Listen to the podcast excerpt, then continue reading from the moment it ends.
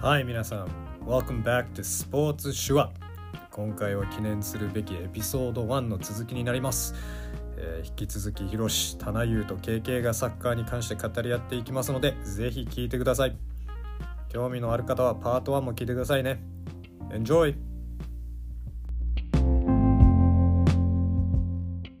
海外に流れていく日本人選手がもう分かんないけど多分過去最多じゃない、うん、そうですよねしかもだってスタメンのほぼ全員海外組って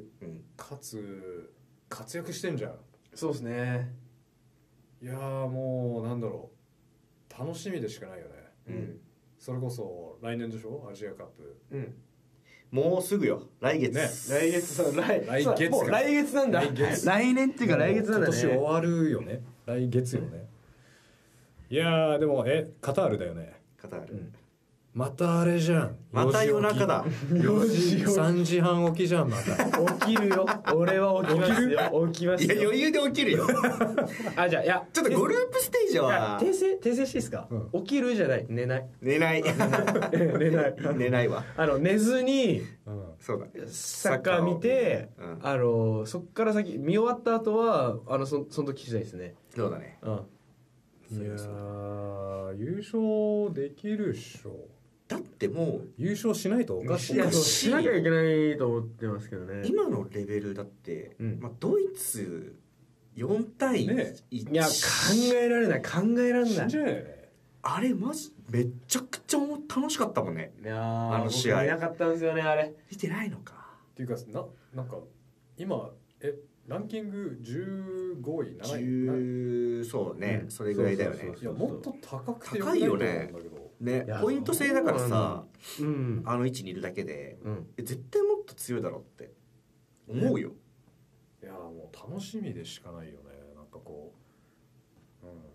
楽しそれでささっきの話じゃないけどさ、はいまあ、言うたら日本ってさ、うん日本代表って今までまあいるけどぐらいのチいーやムまあそうですねあワールドカップにはまあ出てるけどあアジアの中ではそう強い方なんでしょうねぐらいのアジアねの中ではまあ強いだろうぐらいの認識でしかされてなかったチームうんうんがうんこれからこう強豪になれるかもっていうそう我々がそのそれをこう見れるわけですよ、ねえそれめちねゃめちゃ楽しみじゃない楽しみすぎるやっぱあの弱い時代から知っている我々おっさんだからこそのこれ楽しみですようんさっきそれ言いたか ったのよ結局さ結局さだからその強豪強強豪ばっかり応なるほど援ねしているなるほどなるほど一ファンとしてなるほどねその勝ち上がっていくところはいはのい喜びが、この過程ねそう多分わからないなるほどうんうんそこを、まあ、言うたら今回からかもしれないけどさ、は今回からのその日本代表がはいはい勝ち上がってってって、うんこれからこう、まあ、アジア1位取ってのそこから先の、うんまあ、2年後のワールドカップはでいこう、もっと活躍できるっていうようなチそームこにねそのベスト10何ベスト8の壁うんを乗り越えてくるっていう期待をさうんやっぱ持ってるわけじゃん。んだって今ググりましたけど日本17位フィファランキング17位がいやなんかあだから僕がなんかもう本当に中学生の時とかってまだ50何位とかいい時でいい時で30何位とかいう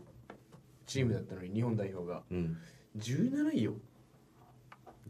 そういった意味 ですごいね。すごいっすよねしかも今年で言うと、うんコロンビアにうん1対2で負けた後はうん8連勝そうねしかもめっちゃ強豪でしょうんまあぜまあ全部じゃないかもしれないけど全部じゃないでもうんドイツもまあ、ドイツとかトルコこの間マーク選手とチュニジアとかまあヒロシさんの出身国のカナダとかもああ、うんもうカナダ全然ダメだったあの試合有名ですカナダもでもね楽しみなのよ楽しみあ今後ねまあその MSL があねのーやっぱりまだ若い、うんうんまあまあ、カタール本当出れたっていう去年カタール出てたっていうのはそうだねはいはいはいまあ、結局あそこが死の組じゃなかったのかっていう俺は言いたいんだけどいやーもう間違いなく死の組だったね だってモロッコクロアチア、ベルギーとカナダ結局何ノーチャ3ンス位4位さ結局は FIFA ワールドランク2位と、えーさんえーワールドカップ3位4位フィニッシュそうモロッコいやもう完全死の組でしょあれにカナダ が、まあ、かつそうねしかもベルギーの試合勝てたかもしれないしねそうあの試合惜しかったねでクロアチア相手に1点取ってたし、ううんんでモロッコにもモロッコだってずっと無失点だったのカナダ点取ってたから、まあ、オンゴールだったけれどもうんああそうかモロッコそうっすねそう確かにだからもうあの時のカナダ本当楽しかったんだけどうん俺からしてみたらそのワールドカップってやっぱまあカナダ、まあ、さっきね自己紹介の時とかさうんあんまりサッカー注目されてなかったって言ってたものの、うんやっぱいろんな国の人たちがいる国なわけで、うんカナダってだからそのワールドカップやっぱ盛り上がるのよううんんやっぱそうですよねなるほどねそう確かに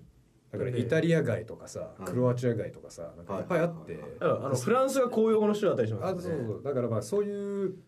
なんだろうそそういうちっちゃいコミュニティがいっぱいあってはいめっちゃ盛り上がる、ワールドカップ盛り上がるっちゃ盛り上がるんだけど、うんでもみんなこうカナダ人なのよ。うんまあまあまあねカナダを応援できなかった36年間続いてたわけワールドカップおーああそうかだからみんなこう自分の国のチームを応援してて、だからこそ俺も日本は応援してたようんカナダでうんそれがみんな一緒にカナダを応援できる時代が来たわけですよそうね確かにそうねもう感動でしかないいやそれはそうだわなだから大体カナダ人とかアメリカ人ってやっぱいろんな国の人たちの集まりだからうん大体2チームぐらいあるのよそああの応援できるとこはいはいはいはいはい自分の自国とまあ自分の住んでいるうん育った国っ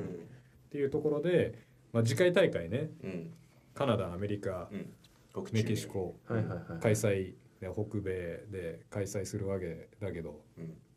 多分アメリカも相当本気出してくると思うしそうだねカナダも相当本気出してくると思うんで、うんうんまあ、結果残してほしいなっていうのは、うんうんあるね。あいやー楽しみですよね。っていう中でやっぱこう日本もめっちゃこう波に乗ってるからうんでも正直一個言っていいうんここでピークしてほしくないそうなのよめちゃくちゃわかるわかるよねうんまあ確かに歴代最強ではあるけどうんもっと出てくるところもあるじゃん例えば、まあ、圧倒的点の取れる点取り屋フォワードはいまだにまだやっぱそうねじゃあ次、うん、上田綺世って言われればじゃあ岡崎慎司ほど点取ってるかって言われたら俺はうん微妙だと思ってるしあとはゴールキーパーも世界的なゴールキーパーってやっぱ強豪国は各国絶対いるじゃんうん南米もヨーロッパも。うんって思うと俺もう何回かも言ってるけどやっぱ一番前といっちゃん後ろ、うんす中盤はそのさディフェンダー中盤あとウイングはもう出てきてんじゃん、実際さ、まあ、冨安もそうだし、まあ、ウイングはもう長友から始まってるし、まあね、2列目なんてもうずっと前からいるじゃん香川も本田も乾うんうんうん乾とかもそうだしやっぱ一番前よね、とやっぱ一番後ろが出てきたらマジで面白いと思う。うんだからここでこのままこう継続しつつキーパーとフォワードが出てきてほしいなって思ってる。キーパーはそうねまあまあ僕はゴールキーパーやってたっていうのもあるんですけどやっぱキーパーが一番大事ですもんね経験者は語る。キーパーが一番大事ですもんいねやそのキーパーとはいフォワード圧倒的点取り屋がうんでも、まあ、今ぐらいから出てこないとちょっとあれじゃない、もしくはもう来年ぐらいからさ、うん活躍し始めないと、うん次の、次のワールドカップに大会はね向けて、うんやっぱり結局今がピークだったじゃんってなりそうな、うんあーところが、だからまあ経験言ってることはすごいわかるやっぱそこが出てこないそうそうそとうっていう話よねうん今一番めちゃくちゃ強いけど、うんあキーパー確かに今そうね川口を最後にちょっと川島川島川島を最うん後にちょっと、まあねこれ前回大会権田もね全然めちゃくちゃ良かった悪くはなかっしたけど悪くはなかったんだけどなんかちょっとやっぱ、うんでも J リーガーとしてだから、もう日本のキーパーってさ、うんヨーロッパで活躍できる難しいと思いますよやっぱコミュニケーション的なとこもあるんで指示しないといけないとかあとやっぱり欧州とかやっぱそっちで活躍してるキーパーってでかいじゃんでかいねいややっぱキーパーってそうなんですよ結局でかい方がいいんですよ絶対にでかいそれこそだって今俺のチームはバンクーバーワイトカップキャップスに高岡来てから、ね高岡ねああだっただっただったそうでまあ今年1年頑張ってくれたけれどもまあでもやっぱりまだまだ活躍できるんじゃないのかなっていうところもあるし、サイズはねそうサイズやっぱちっちゃいのよね、うん見てても、ううんん、うんそうだねうんそれが本当にってなってくると、まあ、求めているキーパー日本人で難しいんじゃないうん鈴木ザイオンって選手 がいるんだけどまあこの間まで浦和レッズにいわかるてよわかるよで新トトロ園うにんこの夏だっけな移籍してきたんだけど俺はめちゃくちゃ彼にち昔か期ら待したい期待してんだよ今うん若いし、まだまだ伸びしろもあるんだけどなんかまたちょっと体制してない感じも見受けられるし今広島サンフレッチェのうん大迫がやっぱこう選ばれてたりもするからちやっぱでかいし、こうん顔も多分ハーフなんだと思うんだよね、うこう黒いしで期待してんだよね身体能力も多分高そうな感じもあるしさちょっと俺はザイオンもう毎回このスターティングラインナップとか見ててザイオンがスタメンじゃないとザイオンにしろよあーでもなんかでもね いやお言っちゃう声に出ちゃう 声に出ちゃ うザイオンだろ僕は不思議っすもんね日本ってやっぱ何人かいるじゃないですかそのゴールキーパーでその日本国籍だけどそのザイオンみたいに、うんその他の国とのハーフですだったりとかうんあの全然日本よりその外国の血の方が多いのにうんあの日本の正ゴールキーパーになれないのなんでなんだろうなって僕結構不思議なんですよねそれが。やっぱ身体能力やっぱ身長もそうですしやっぱパワーとか、そういう意味で言っても全然ねうんあの上じゃないですか身体能力がそもそもね。で言葉も全然日本で育ってるから普通にあの人たちも日本語喋ってるしうんコミュニケーションも問題なく取れるのになんで代表で正ゴールキーパー張れないのかなってのは結構不思議に思ってるところなんですよ。うんあれってさうん、日本代表になるために条件何だったんだっけえっとねなんかあれ国籍持ってなくてもいいんですよぶっちゃけ。あのサッカーに関してはそうなの国籍持ってなくていいえそうやん確かに持ってなくていいはずですよえでもさ だから選べるとかありますもんねあ選べるのはあるねそう選べるがあるから選だかべらる選べる国籍を選べる国籍じゃないそのどっちの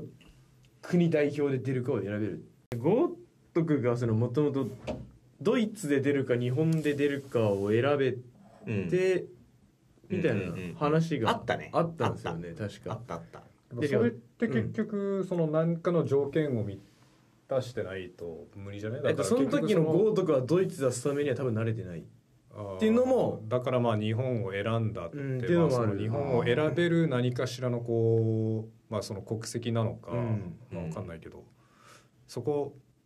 あの、リスナーさん分かる人いたらコメントでお願いしますそうね。てか誰だったっけなブラジル人がスペイン代表で出たっていう時あったんですよジーゴ・コスタそれだそうそうそうそうそうそコスタもそうだしあとフランス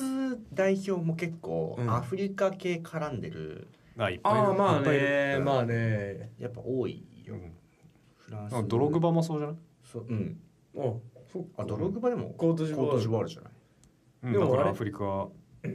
でもでもコートジボワールをあえて選んだりとかああうそんうだねあのアウバメヤンとかうんうん確かにガボンそうガボンだっけ結局そうフランそっスちよも、ねうんとそうだかそうだそうだそうだあのマーレスとかもそうでしょフランス代表出れるけドどルトムントのあのリアド・マーレスあれ元シティにいた元レスターにあマフレスああそうそうそうへえあそうなんだそう多分彼もアルジアルジェリア選んでるはずああ選んでる、んそうやなんなんならメッシ神神様メッシもだってねスペイン代表で出れる、出れたそう出れた出れた出れた、ね だからそれそれこそ久保建英さんもスペインで出れたんじゃないですかああタケねどうなんだタケがスペインで出てるやばくねやばいなずるい何してんのお 前確かに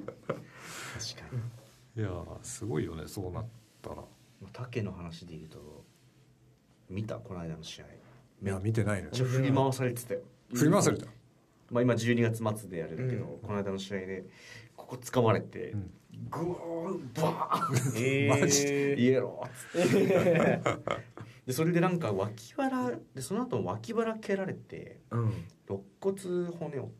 たんじゃないかみたいなニュースがちらっとですねまだメディカルチェックも完全じゃないからうん分かんないけどだから今久保君、んで三笘も怪我してう、ん出ましたねで冨安も怪我してるうじゃんんアジアカップどうするっつってここマジ3か人いないのよ。 どう可能性がある来年じゃなくて来月よ来来月月来月来月マジそうかだそっかそういう状況なのか今 しかもこの3人じゃんあみあ富安も怪我したんですか富安さんもほぼ確定で出れないえー、なんか三笘も出れない見たけどうんやばいじゃんいつもなんか富安と三笘さうん怪我しとるやんまあだってプレミアプレミアで体張さってんだよそう酷使されまくっちゃってさそれもみんなね SNS 上でも声上がってるもんねいやーでも、まあ、それで言うと久保ソシエダでうん16うん、うん、入ってますねうん活躍してほしいねいやーしてほしいなー CL も何2月だもんね2月えアジアカップっていつからいつなんだっえ1月え1月じゃなかったっけけ1月からうん1月から始ま1ったか月ぐらい1か月ぐらい、うんかぶるんかな CL が多分2月再開ぐらいだからああはいはいはいはいはい1月13から始まって、最後は2月11うんああじゃあちょうど、まあ、優勝すれば優勝するよね 2月11までうんはいそうだね優勝すればっていうか決勝までいければはいはいまあな寝るほどれない日々が始まりますよ寝れないよ全然楽しいあれはあれで楽しい あれはあれでいい楽しいよねいやー去年のねワールドカップ、ね、去年のこの時期でしたもんねちょうど終わったぐらいよねそうそうそうそうそうそういやーこの前さなんか YouTube でなんかカタールワールドカップハイライトみたいのを見たチラッてチラって出てきてさ、うんあ一瞬だけつけたらさあのオープニングの「ドゥデン」あわかいるやーめっちゃいいこれあとと思って一斉の喝 采わかる本当にあの BGM っていうのわかんないそうねもうイントロイントロでさなんかもうすごいいろんなこう感情がまた湧き上があーちょっとうん出ますよねあの感動ドゥデンドゥンドゥンってやついエモいのかエモいノスタルジーなのいかやなんかもうほんといろんなこう、泣けてくるなんか胸がうんってなるよね何なんだろうねでこもの僕あれワールドカップ最初見る気なかったですもんねそうなのあのでドイツスペインモロッあモロッコじゃない えーっとドイツスペインもう一個どこだったっけコえコスタリカコススタリカだあのドイツスペインがいる時点であ終わったってなってたんですよ僕の中で最初に、あの誰もが終わうっん、そうそうそうそうでなんかあのなんならちょっと僕バカにしてたしてたんですよそのあのワールドカップ始まるっつってあの初戦ドイツだったからえなんかスポーツバーで見に行くとかなんなんとかなんかこう言ってる人たちに対して「えちょっとドイツ勝てんよ」っつって「いいとこ3-0よ」みたいな 言っててちょっともうそんな期待するだけ無駄よって思いながら寝たんですよはじサッカーそのドイツ戦始まる前に寝てうん朝起きたらあれタイムラインがなんか思ったんとちゃうなみたいなうんめちゃくちゃ盛り上がったんだと思って、うん勝ったとか言ってる人いるなあこいつは逆にドイツファンかと思ってあもうドイツ そういうやつもたまにいたけそうどそうそうそうそうそうそうそうそうあもう開けるとドイツ応援してるのかなと思ってネットニュース見たら日本が勝ってるっていううんういんやー、田中優、はいもう、みんなに謝れ。あれはもう大変失礼しました。あれはもうね、本当大に変失礼しました。俺たちなんてもう、俺たちなんてもうよ肩組んでこうやって やってたんだからいやーもう、すごかったよね。まあだから、うん心がやっぱ集まってんのもやっぱそれがさ、だからあの時からですよね、確かにワールドカップ一緒に見始めてからですもんねうん、フッ確かにね。トボールが縁をつないだ、う本ん、当ほんと代表的なね例だよ俺たちはうん当事者やね。当事者ですね当事者だよねやっぱりそのなんだろうなやっぱスポーツって嫌いになれない理由ってやっぱりこうコミュニティが出来上がるのでよきますよね、しかもやっぱ同じチームを応援してるっていうだけでなんかまあ、だからこそねやっぱこう報酬とかやっぱこう宗教チックになってしまうのがあって、そうだねやっぱもううちらのサポーターじゃなかったら敵だみたいな、うんああはいはいはい、まはあ、い歴史もねもうめちゃくちゃ長いからね、うんうんいやー面白いよ確かに日韓戦の時に韓国の話されるとちょっとむれこうんってなりますもんねうんあ あまあ確かに日韓戦ってちょっとあれ確かあに確かにれるじゃないですか別に僕確かに韓国嫌いとかそんなのは全くないんですけど、うん全然一番その最近でなんだろう WBC かあれはちょっとなみたいなねあーね別に韓国嫌いとかは全くないけどやっぱちょっとスポーツになるとちょっとやっぱこうピリッとそうだねしちゃうからやっぱそういうのあるからちょっとは気持ちわかりますね確かそにのヨーロッパの人うのんうん地元のチームへの愛というか他のチームの話されると「おいなんだよ」っていう気持ちもちょっとわかりますけどねでもちょっと挑発的なことされたりとかもするしさそうねそれは確かにちょっうんとねちょっとやりやりすぎじゃないというか なんかまあ一定のラインをうん超えたくないよねそううっんて言いながらなんか生で見に行ったらあーまあでもねあのわかりますよ暴ね言ちょっと出ちゃうかも KK さん過激派なんだ よねなんだかんだで KK が一番やばいよね、本当にね相手選手の名前叫びな がら「おーい!」とか言いながうんらちょ聞こえてますよ これ前から四列目ぐらいそうそう前から4列目なんでうんそれこそねおぶり側じゃない席からねそういそうそう暴言がそ出うるバックスタンドからバックスタンドからね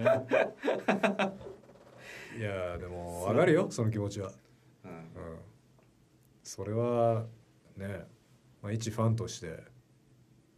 あ、言っていいことと言っちゃいけないことはあると思うけど、そうだねまあ人間なんでねそうそうそうそういくらさスーパースターでうんメディアに出て、うんね、チームの顔になってって言うても人の子ですからね人間なんだ よそうまあ、あと90分この試合の中できちんと収めるっていうのもやっぱ一つ、あそれは、うん、終わったらノーサイドじゃないけどそうねそうそうそうそれはでもやっぱ俺はもう一緒に戦ってるからうんそう ですよ12人目の選手なんでね僕らはあのファールはでもめちゃくちゃムカついてるあれはちょっとダメでしたねあれねでもまあちょっとまあその京都の試合ですよねあれ、木下っていう選手が